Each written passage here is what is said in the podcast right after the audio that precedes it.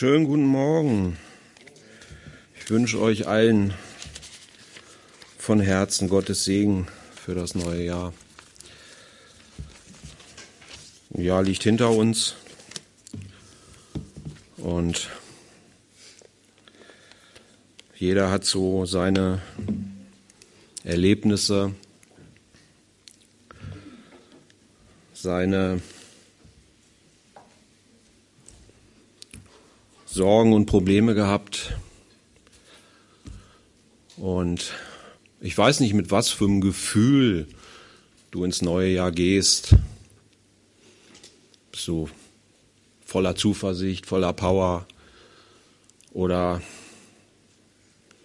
hast du vielleicht ein etwas anderes Gefühl? Das mit der Planung, das hat uns ja Corona auch ein bisschen gezeigt, ist schwierig. Wir wissen nicht, was nächsten Monat ist. Wir wissen nicht, was ja, das nächste Jahr so bringt. Aber wir haben jemanden, der es weiß. Und Paulus sagt, ich vergesse, was da hinten ist und strecke mich aus nach dem, was vor mir liegt. Was liegt denn vor uns? Natürlich liegt ein neues Jahr vor uns. Aber was ist unser Ziel? Doch nicht, oder unser Endziel, doch nicht dein Studium, deine Ausbildung oder was auch immer, sondern das Leben in alle Ewigkeit mit unserem Herrn zusammen. Das ist unser Ziel. Und das ist unser Zuhause. Und wenn es dir richtig gut geht in dieser Welt, sage ich dir irgendwas, ich will dir jetzt nicht den Mut nehmen oder die Freude, aber ähm, wenn du dich zu sehr zu Hause fühlst in dieser Welt, dann stimmt vielleicht irgendwas nicht. Denn unsere Heimat ist ganz woanders. Lass uns das einfach mit in dieses neue Jahr hineinnehmen und lass uns einfach die Augen dafür öffnen lassen für dieses Ziel, dieses Zuhause, das wir haben, in alle Ewigkeit. Und das kann schon, wenn wir uns die Zeit angucken, wir wissen es ja nicht, aber der Herr kommt wieder. Lasst uns auf dieses Ziel hin leben. Das lohnt sich. Nichts anderes lohnt sich so wie das, auf dieses Ziel hinzuleben. Und ich dachte, Wir gucken uns heute mal wieder nicht die Sprüche an, sondern ein Vers, und zwar steht er im Matthäus-Evangelium, und zwar in Kapitel 5,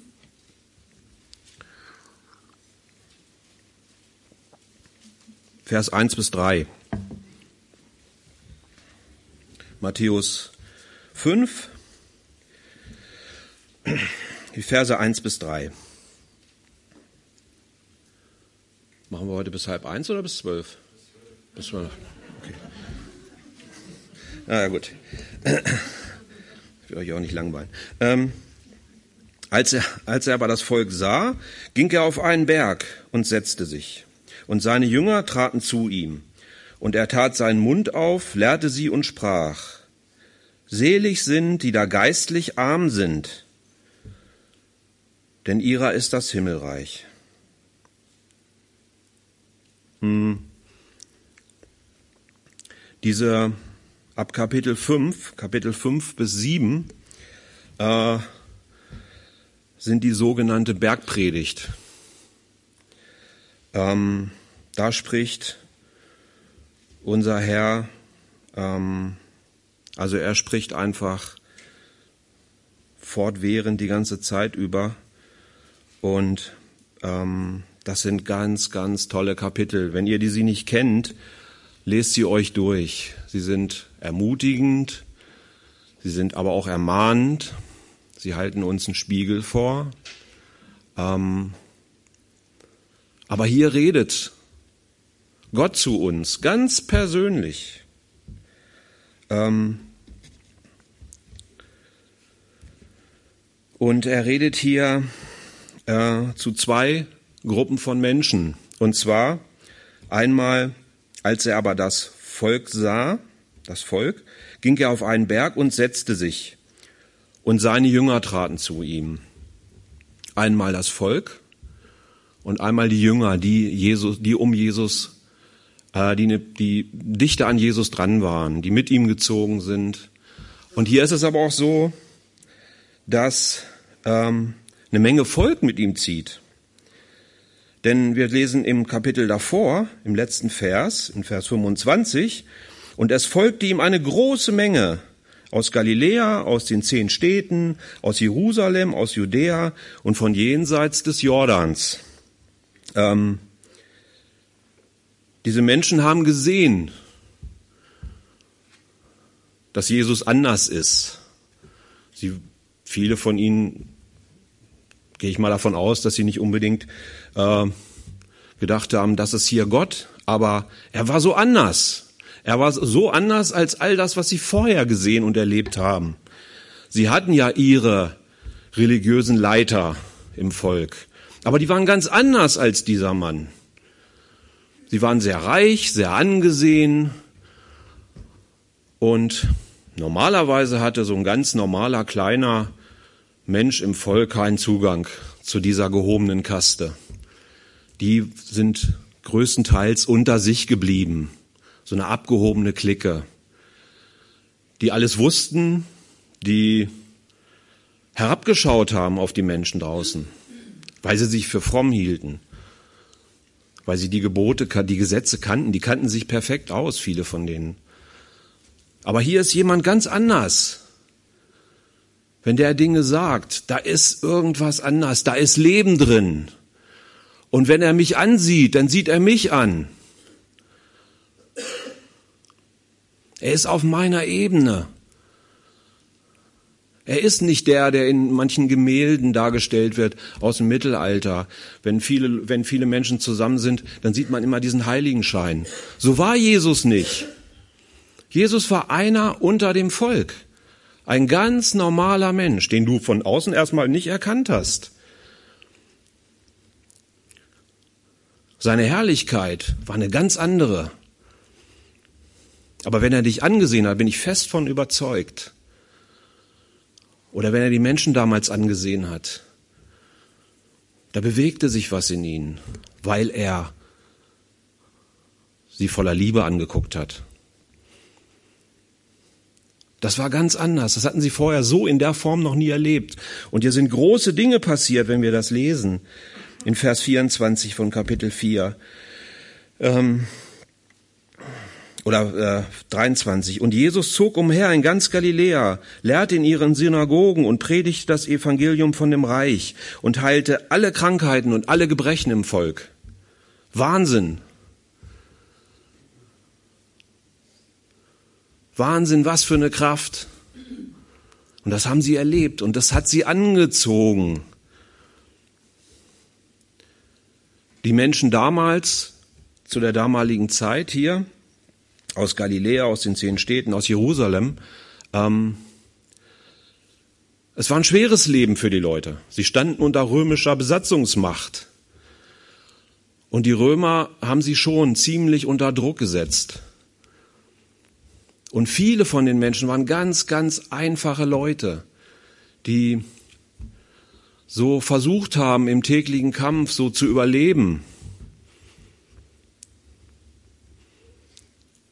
Und es war vielleicht langweilig und trocken das Leben.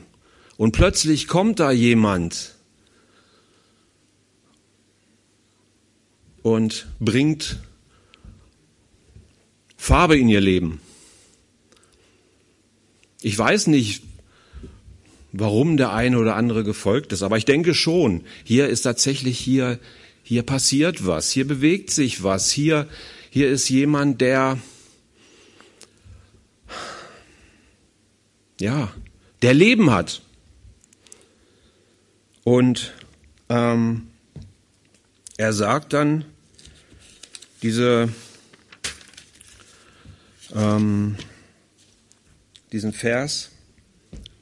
Also Er sagt erstmal, oder es steht erstmal im Vers 1, als aber das Volk sah, als er aber das Volk sah, ging er auf einen, einen Berg und setzte sich. Und seine Jünger traten zu ihm. Er sieht das Volk, wie er uns hier sieht. Und nicht nur uns, sondern auch die Menschen da draußen. Er sieht jeden. Er sieht sie nicht als Masse, so wie wir es vielleicht manchmal tun. Umso größer eine, eine Menge von Menschen ist, umso, ja, umso mehr wird es auch zu einer Masse. Da ist nichts, nichts Persönliches mehr. Aber bei Jesus ist es anders. Und er hat ganz genau gesehen, der da hinten, der ist krank. Der andere da ist einsam, der weiß gar nicht, wie er mit seinem Leben klarkommen muss. Keiner interessiert sich für ihn. Da ist die Frau, die von ihrem Mann geschlagen wird, misshandelt wird und so weiter und so weiter. Er sieht jeden Einzelnen und sagt, oder was heißt er sagt, aber ich will diese Menschen erreichen, ich will ihnen begegnen. Sie sollen meine Liebe erfahren. Sie sollen erleben, dass es auch in ihrem trostlosen Dasein eine Hoffnung gibt dass da jemand ist, der Leben geben kann. Und er setzte sich und seine Jünger traten zu ihm. Und er tat seinen Mund auf, lehrte sie und sprach. Selig sind, die da geistlich arm sind, denn ihrer ist das Himmelreich. Selig, manche übersetzen glückselig, glücklich die da geistlich arm sind, denn ihrer ist das Himmelreich. Erstmal nicht ganz einfach zu verstehen. Ähm, zunächst erstmal arm zu sein. Also ich würde zu niemandem sagen, Mensch, du bist arm, du musst ja echt glücklich sein. Das wäre komisch. Menschen, die nicht, die arm sind, die wirklich arm sind. Ich meine, wir in diesem Land hier, klar, es gibt viele, die wirklich den Euro umdrehen müssen, aber echte Armut ist noch was anderes. Und ich würde, was wäre das, wenn ich einem, einem Menschen in, äh, in Indien, in den Slums sagen würde, der schwer krank ist, der keine medizinische Hilfe kriegt, der total abgemagert ist, weil er nichts zu essen hat, Mensch, du musst ja glücklich sein. Nee. Aber Jesus meint hier was ganz anderes. Und wenn das Volk, ich glaube schon, dass das Volk diesen, dieses erste Wort, das Jesus gesagt hat, dass sie hellhörig geworden sind,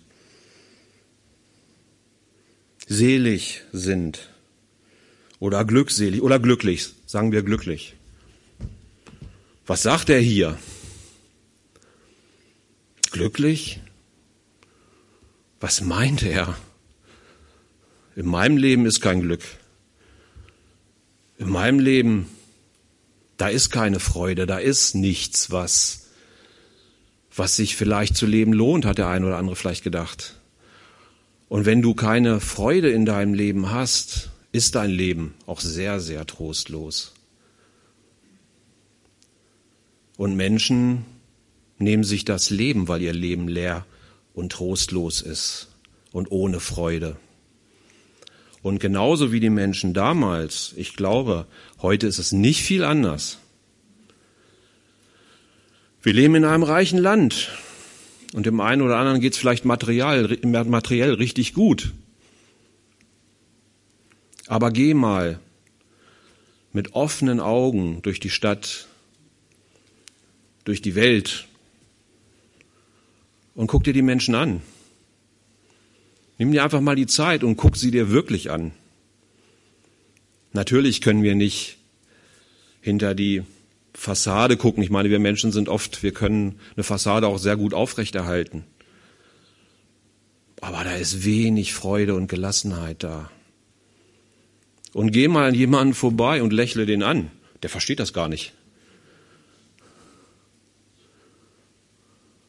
Oder wenn du voller Freude bist. Das verstehen die Menschen nicht. Es gibt doch gar keinen, gar keinen Grund, voller Freude zu sein. Die Zeit ist so, so trüb, so, ja, da ist so, eine, so, ein, so ein Druck, so eine Glocke auf allem. Da kann ich doch nicht, da kann ich doch nicht voller Freude sein.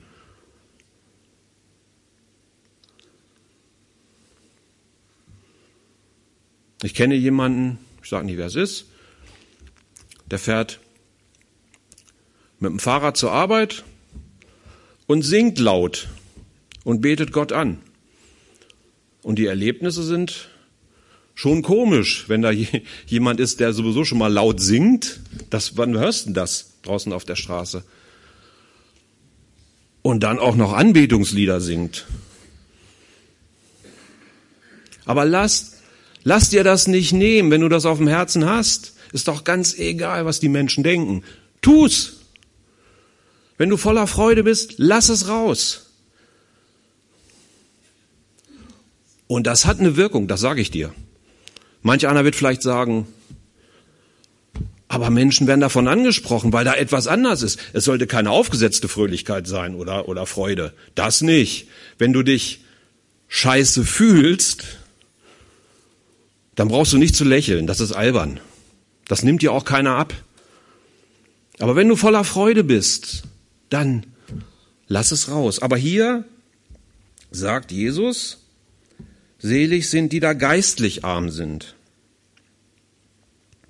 geistlich arm. Was heißt das? Wenn er gesagt hätte zu dem Volk, selig sind, die da arm sind, das wäre zu verstehen gewesen. Dann, denn er sagt ja dann auch, denn ihrer ist das Himmelreich. Dann liegt doch ein Segen drauf, arm zu sein. Aber grundsätzlich ein Segen auf Armut, ne. Das ist es nicht. Die da geistlich arm sind. Ähm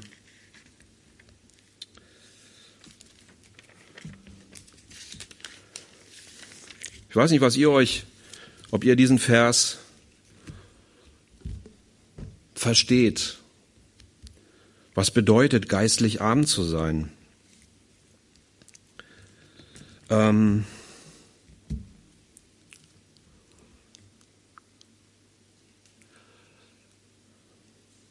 Wir alle sind es. Es bedeutet nicht geistig arm. Nicht, nicht vom Intellekt her. Das nicht. Natürlich, klar. Oft ist es so, dass Menschen, die, wie soll ich das sagen, die ein bisschen einfacher sind in ihrer Art, dass sie oft schneller, schneller vertrauen können wie Kinder. Ein Mensch, der vielleicht ein bisschen ein bisschen mehr Grips hat. Fühlt euch jetzt nicht angegriffen. Aber ähm, da ist es oft so, Menschen durchdenken viele Dinge, wollen Dinge logisch verstehen und ähm, da ist oft so, so, so, eine, so, eine, so eine Barriere da. Ähm, wir können Gott aber auch nicht erklären. Das ist unmöglich. Ähm, aber manchmal haben es diese Menschen schwerer, aber dennoch, wenn sie aufrichtig suchen, wird Gott auch ihnen begegnen genauso wie den etwas einfacher gestrickteren. Ähm, aber geistlich arm bedeutet, dass wir ohne Gott hoffnungslos verloren sind. Ohne Gott gibt es keine Hoffnung für uns. Wir sind geistlich arm, aber ist uns das bewusst? Ist Jesus nettes Anhängsel in deinem Leben, der wie so ein Automat, wenn ich irgendwas brauche, ich einen Euro reinschmeiße und da kommt irgendwas raus? Sieht die Beziehung zu Jesus so aus? Dass er Mittel zum Zweck ist? Ich hoffe, ich will ja keinen ansprechen, aber ich möchte einfach nur diese Frage stellen. Oder ist er Herr in unserem Leben? Wir schlagen mal kurz auf ähm, Jesaja, Kapitel 57.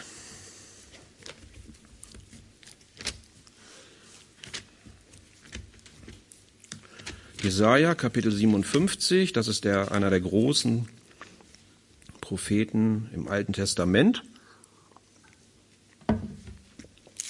Kapitel 57, Vers 15. Äh, Denn so spricht der Hohe und Erhabene, der ewig wohnt, dessen Name heilig ist. Ich wohne in der Höhe und im Heiligtum, und bei denen, die zerschlagenen und gedemütigten Geistes sind, auf dass ich erquicke den Geist der Gedemütigten und das Herz der Zerschlagenen. Ich weiß nicht, ob der eine oder andere hier vielleicht sitzt, der Gott noch gar nicht begegnet ist, der vielleicht von irgendjemandem eingeladen wurde oder der einfach das Gefühl hat, ey, irgendwas stimmt in meinem Leben nicht. Mir fehlt was. Was ganz Wesentliches. Und da hat mir vielleicht der ein oder andere von einem Jesus erzählt. Und hat gesagt, komm doch einfach mal. Komm doch mal, hör dir das an.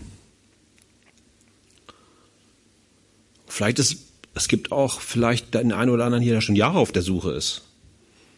Der hier und da gesucht hat. Wir Menschen sind auf der Suche. Wir sind auf der Suche, weil wir ohne Hoffnung, ohne Freude, ohne echtes Leben nicht leben können. Und es gibt ja alle möglichen Angebote. Es gibt ja so viel, was dir Heil und Glück verspricht und das ist so viel. Die Welt hat so ein großes Angebot und du hast vielleicht schon vieles erlebt und bist leer und enttäuscht worden. Es hat sich gut angefühlt. Da scheint Leben drin zu sein, aber letztendlich warst du enttäuscht. Denn wahres Leben findest du nur, nur in der Beziehung zu dem lebendigen, wahren Gott. Nur da und nirgends anders. Und er sagt hier, ich wohne in der Höhe und im Heiligtum, das ist unser Gott. Eigentlich ist er ganz, ganz, er ist getrennt von uns normalerweise. Er ist der große, heilige, allmächtige Gott, der auf dem höchsten Thron sitzt. Und normalerweise haben wir keinerlei Zugang zu ihm. Wir kennen ihn nicht. Ich wohne in der Höhe und im Heiligtum und bei denen, die zerschlagenen und gedemütigten Geistes sind auf dass ich erquicke den Geist der Gedemütigten und das Herz der Zerschlagenen. Was bedeutet das? Ein zerschlagenen, ein zerschlagene, ein zerschlagenen und gedemütigten Geist und ein zerschlagenes Herz. Will das einer von uns hier haben? Wir wollen doch alle voller Kraft, voller Power, voller, ich weiß nicht was, voll uns selbst, voll, voll Selbstvertrauen durch diese Welt gehen. Aber da ist Gott nicht.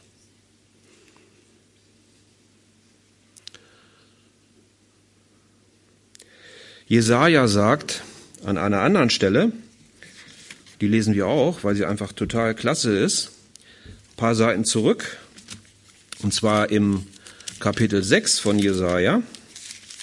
Da gibt es diese heftige Begegnung zwischen dem Menschen und Gott.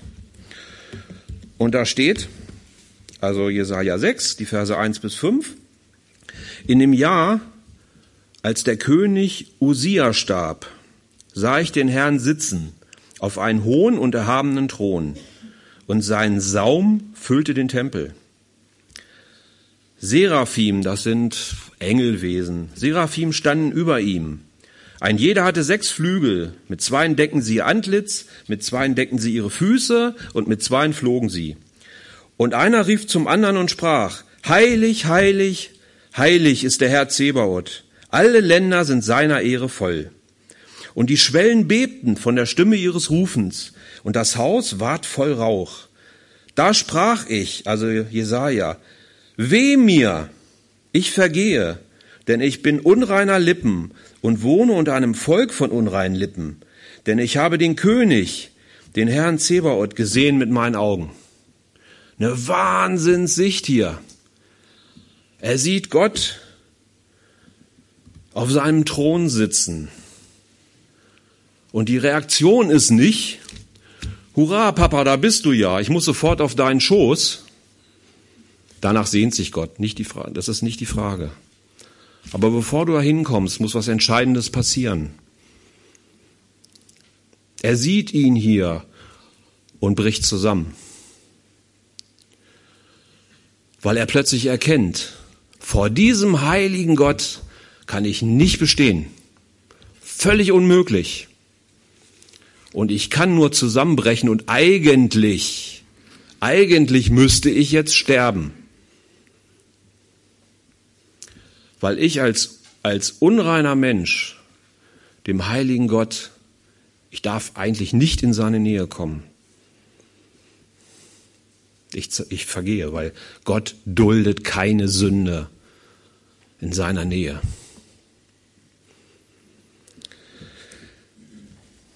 Und er ist also innerlich zerbrochen. Er kennt seine eigene Unzulänglichkeit in diesem Licht. Plötzlich wird ihm klar. Vielleicht war es ihm auch vorher schon ein Stück weit klar. Aber plötzlich sieht er sich, wie er eigentlich ist. Da fällt alles ab. Eigene, alles eigene gut sein wollen und alle, ja, weiß nicht, stolz auf sich selber sein, auf seine Leistungen oder keine Ahnung. Setz ein, was du willst. Wenn du, wenn du dich so siehst, wie Gott dich sieht. Auf der einen Seite sieht er dich voller Liebe, voller Liebe an. Aber auf der anderen Seite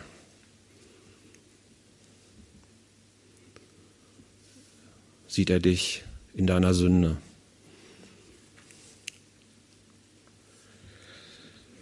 Und an diesem Punkt bin ich fest von überzeugt, an diesen Punkt müssen wir kommen. Ähm, Psalm 113, könnt ihr aufschlagen, müsst ihr aber nicht unbedingt. Psalm 113, die Verse äh, 4 bis 7. 113.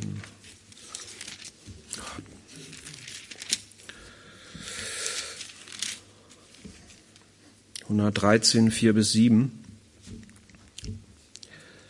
Der, der Herr ist hoch über alle Völker. Seine Herrlichkeit reicht, soweit der Himmel ist. Wer ist wie der Herr unser Gott im Himmel und auf Erden? Der oben thront in der Höhe, der herniederschaut in die Tiefe, der den Geringen aufrichtet aus dem Staube und erhöht den Armen aus dem Schmutz. Das ist unser, unser Gott, der zwar da oben sitzt, aber der dich sieht in deiner Zerbrochenheit. Der sieht dich. Er hört dein Flehen, dein Weinen, das sonst niemand hört. Das interessiert vielleicht auch niemanden. Vielleicht bist du jedem anderen egal. Egal wie es dir geht. Aber ich sage dir, es gibt einen, dem du so wertvoll bist, dass er gesagt hat, da muss ich runter. Zu diesen Menschen muss ich. Ich muss dahin, ich muss in diese dunkle Welt. Ich muss den Menschen nahe sein, ich muss den Menschen begegnen. Ich muss die Menschen da rausholen aus ihrem Elend, in das sie sich ja selber auch hineinmanövriert haben. Aber sie kommen da alleine nicht raus. Und mein Herz bricht, weil ich meine Menschen so leiden sehe, die ich wunderbar geschaffen habe, die aber so entstellt sind von der Sünde.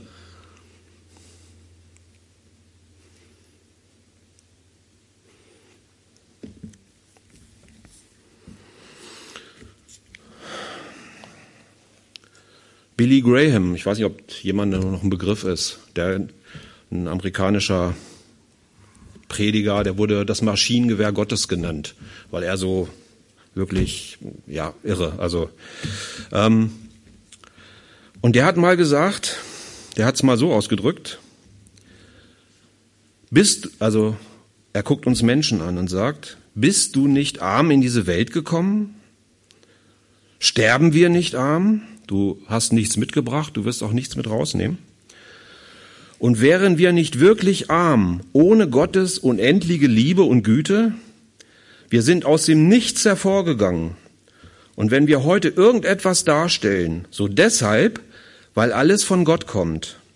Entzöge er uns seine erhaltene Kraft auch nur einen Augenblick, hielte er den Le Lebensodem einen Moment zurück, so würde unsere leibliche Existenz in nichts zusammenschrumpfen und unsere Seele würde hinweggefegt in die grenzenlose Ewigkeit.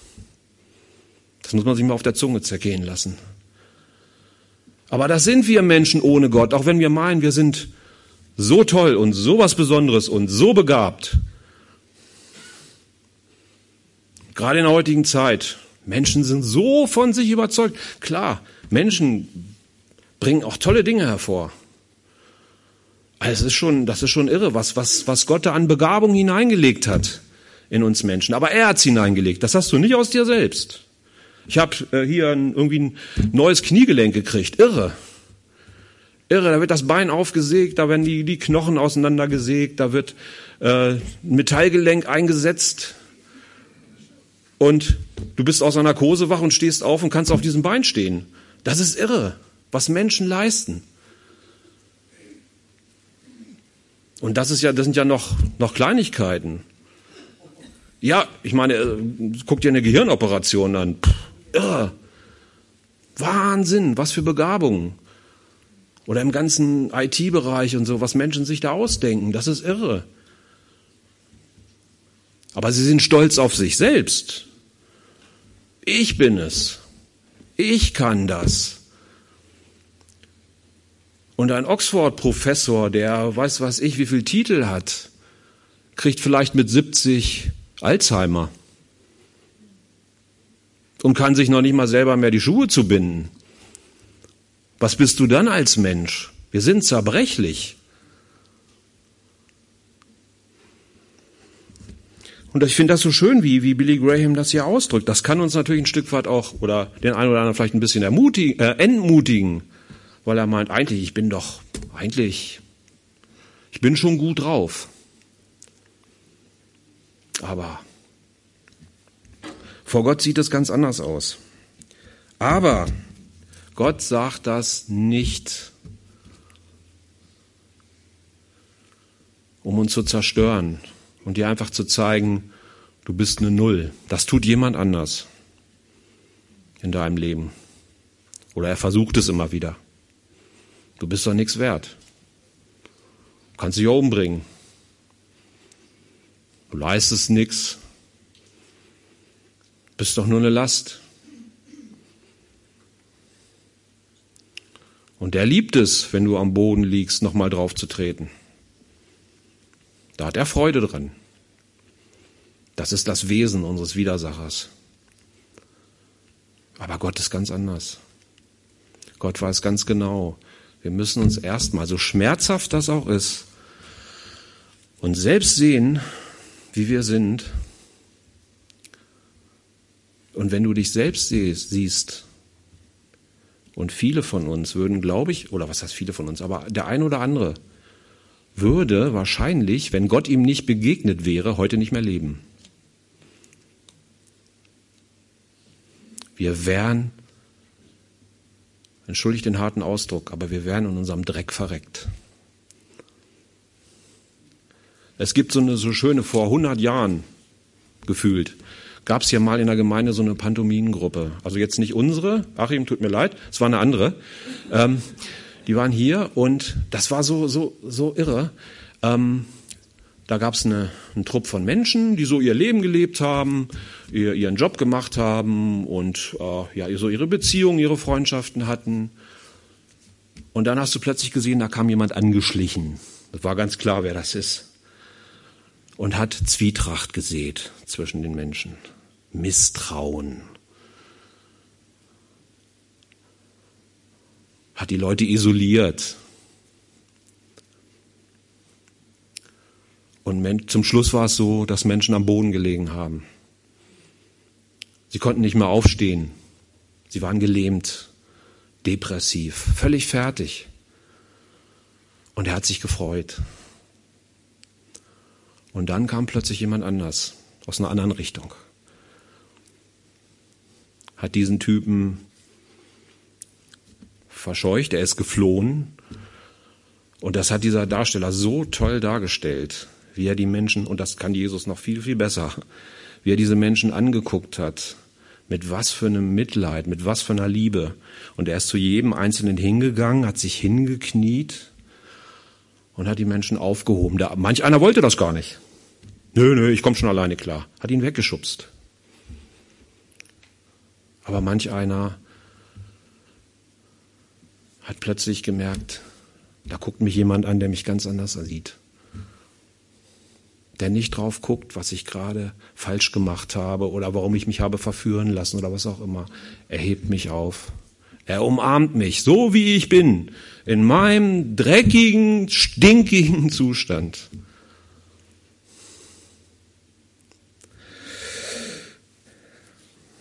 Wir müssen erkennen, dass wir ohne Gott verloren sind. Ähm, ich brauche jemanden, der, sage ich mal ganz, ganz einfach, der mich von mir selbst befreit. Denn in uns Menschen, das, ich weiß nicht, ob wir das, ob uns das so bewusst ist, aber da ist nicht viel Gutes. Wir haben uns sehr, sehr, sehr, sehr weit von Gott entfernt. Und Du kannst das lesen im, im äh, Galater, in noch anderen Briefen, was, was eigentlich in unserem Leben ist ohne Gott.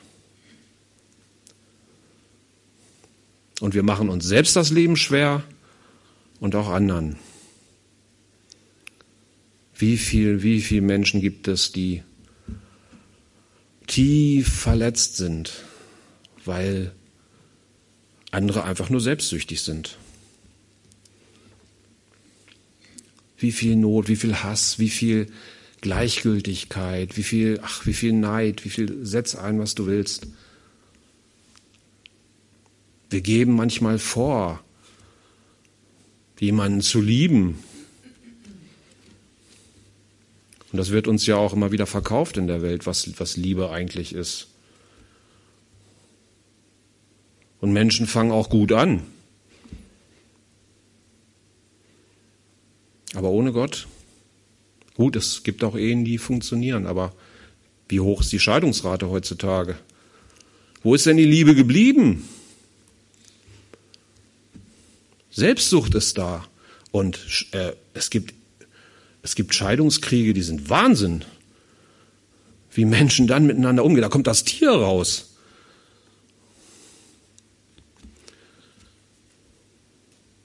Du, wir müssen an diesen Punkt kommen, dass wir wissen, wir können, wir sind ohne Gott, sind wir wirklich hoffnungslos verloren, in unserem eigenen Gefängnis eingesperrt und kommen alleine nicht raus. Aber Gott lässt es zu, weil nur es über diesen Weg geht. Nur, dass wir kapitulieren vor ihm und sagen, ich krieg mein Leben nicht geregelt. Sieht vielleicht von außen schön aus, du hast irgendwo deine Dinge im Griff. Aber das ist kein Leben.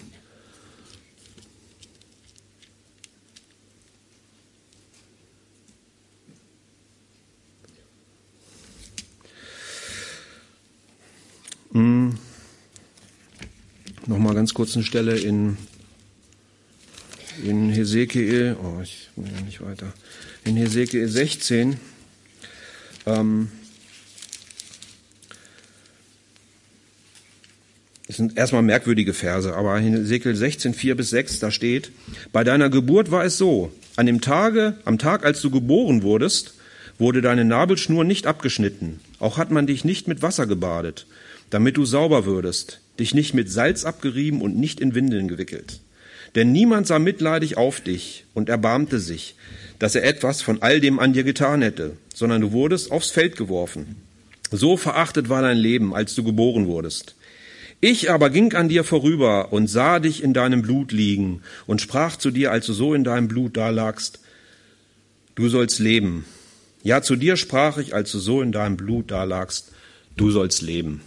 Vielleicht bist du behütet aufgewachsen, hast Gott sei Dank eine Eltern gehabt, die dich wirklich geliebt haben. Aber trotzdem, trotzdem bist du ohne Gott hoffnungslos verloren. Okay, wir gehen noch mal ein bisschen weiter. Ähm in Lukas 18, das brauchen wir jetzt nicht lesen, Lukas 18, die Verse 9 bis 13, da sind zwei, das sind ganz bekannte Verse, da sind zwei Menschen gegenübergestellt. Einmal so ein Pharisäer und einfach ein Mensch, der in so einer Versammlung weiter hinten steht. Und der Pharisäer ist so stolz auf sich selbst und formuliert das auch so. Ich danke dir, dass ich nicht so bin wie die anderen. Ich mache dieses und jenes und das. Ich bin gut. Und ganz hinten steht einer, der noch nicht mal sich traut hochzugucken, der einfach nur sagt, Gott sei mir Sünder gnädig. Das ist alles. Und Gott hört diesen Menschen. Ähm, was, bedeutet, was bedeutet es noch, geistlich arm zu sein? Ich meine, die meisten von uns hier sind Kinder Gottes. Das sehe ich euch an. Die meisten sind Kinder Gottes. Aber mh, hm, es bedeutet, also geistlich arm sein bedeutet auch, ich muss mir klar sein, dass ich auch jetzt absolut abhängig von Gott bin. Ich bin und bleibe abhängig von ihm. Und es ist nicht damit getan, dass ich Gott einmal begegnet bin, ich gesehen habe, er hat für mich bezahlt am Kreuz, er hat meine Sünde vergeben, ich bin erlöst und jetzt gehe ich wieder meinen Weg. Nee. Du bleibst abhängig. Und natürlich ist es so, dass wir, umso länger wir mit Jesus gehen, umso mehr lernen wir ihn auch kennen. Und manchmal weißt du ganz genau, dass das, was ich jetzt tue, entweder ist es im Willen Gottes oder nicht. Das, was ich denke, das, was ich tue. Ich lerne ja von ihm. Ich habe meine Erfahrungen. Klar. Aber das kann auch kippen, das Ganze. Dass ich meine, ich brauche Gott gar nicht mehr zu fragen. Ich weiß schon, wo es lang geht. Da wird's gefährlich. Gott sagt, meine Gedanken sind nicht eure Gedanken und meine Wege sind nicht eure Wege. Jetzt kriegt ihn zu. Peter, hast du das im Kopf, wie es weitergeht?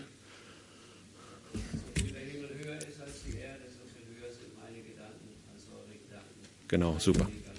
Genau, super, genau. Gott ist so viel höher und so viel weiser als du. Du brauchst seine Führung in deinem Leben. Und mach das Beste, was du morgens machen kannst. Such ihn. Schlag dein Wort auf. Suche ihn. Ruf ihn an, sag, Herr, ich gehe jetzt zu diesem Tag, ich weiß nicht, was mich erwartet. Nimm mich an deine Hand, führe und leite mich. Ich bin dein Kind. Kinder sind doch oft so einfach in ihrem Vertrauen zu ihren Eltern. Gerade kleine Kinder, die glauben, dass ihre Eltern perfekt sind, dass sie alles können, alles wissen. Aber es gibt nur einen, der alles weiß und alles kann. Und das ist so wichtig, dass wir in dieser Abhängigkeit bleiben. Dass wir nicht irgendwo an den Punkt kommen und meinen, ja, ich, ich weiß, ich weiß schon, wo es lang geht. Lass uns dranbleiben an ihm. Ich muss Schluss machen. Ähm, sofort, bin sofort Ähm und ich merke das einfach. Umso älter ich werde, ich bin jetzt auch schon fast 60, umso älter ich werde, umso mehr merke ich, wie sehr ich abhängig von Gott bin. Ohne ihn ist nur Elend in meinem Leben. Wenn ich auf mich selbst geworfen, auf mich selbst fixiert bin, mein lieber Mann, das, das halte ich nicht aus und auch kein anderer.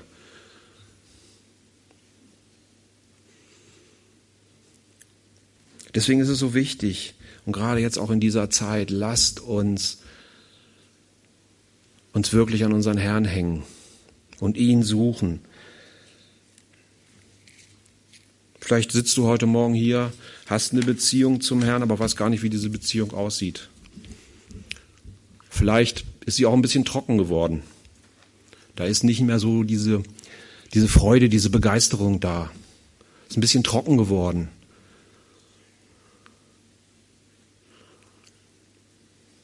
Es kann sein, es muss nicht, es kann sein, dass da vielleicht eine bestimmte Sünde in deinem Leben ist, die du nicht loslässt, wo der Geist Gottes immer wieder anklopft und sagt, ey, komm, leg das ab. Ich will das nicht in deinem Leben, das zerstört dich. Aber du das so liebst, dass du es nicht loslassen willst. Gott nimmt dir das nicht einfach. Du musst es loslassen aus Liebe zu ihm. Und diese Welt zieht uns. Aber Gott sagt, ganze Sache oder gar nicht. So beides hat er keine Freude dran, um es mal ganz höflich auszudrücken. In der Offenbarung sagt er es zum Kotzen. Lauheit. Ganze Hingabe. Das ist ein Prozess. Ich weiß, das ist manchmal nicht so einfach zu sagen, und das ist, das ist einfach zu sagen, nicht mein, sondern dein Wille geschehe. Aber das muss Realität werden in unserem Leben. Und das ist manchmal nicht einfach, weil wir immer noch so in unserem Hinterkopf haben, nee, eigentlich möchte ich nicht alles aus der Hand geben. Ich möchte schon mein Leben auch noch ein Stück weit selber bestimmen. Wir haben Angst. Wir haben Angst, Gott ganz zu vertrauen. Ganze Hingabe. Aber nur so geht es. Nur so geht es und nicht anders. Dieser Spagat, den hältst du nicht aus. Wenn du meinst, naja, ich kann ja Jesus haben und kann natürlich auch vieles, vieles von der Welt mitnehmen. Klar, natürlich, Gott hat uns Gutes gegeben, auch in dieser Welt, um es zu genießen. Aber wenn es mehr Platz einnimmt in unserem Leben als Jesus, dann schmeiß es raus. Dann schmeiß es raus. Nur er hat die Fülle für uns. Amen.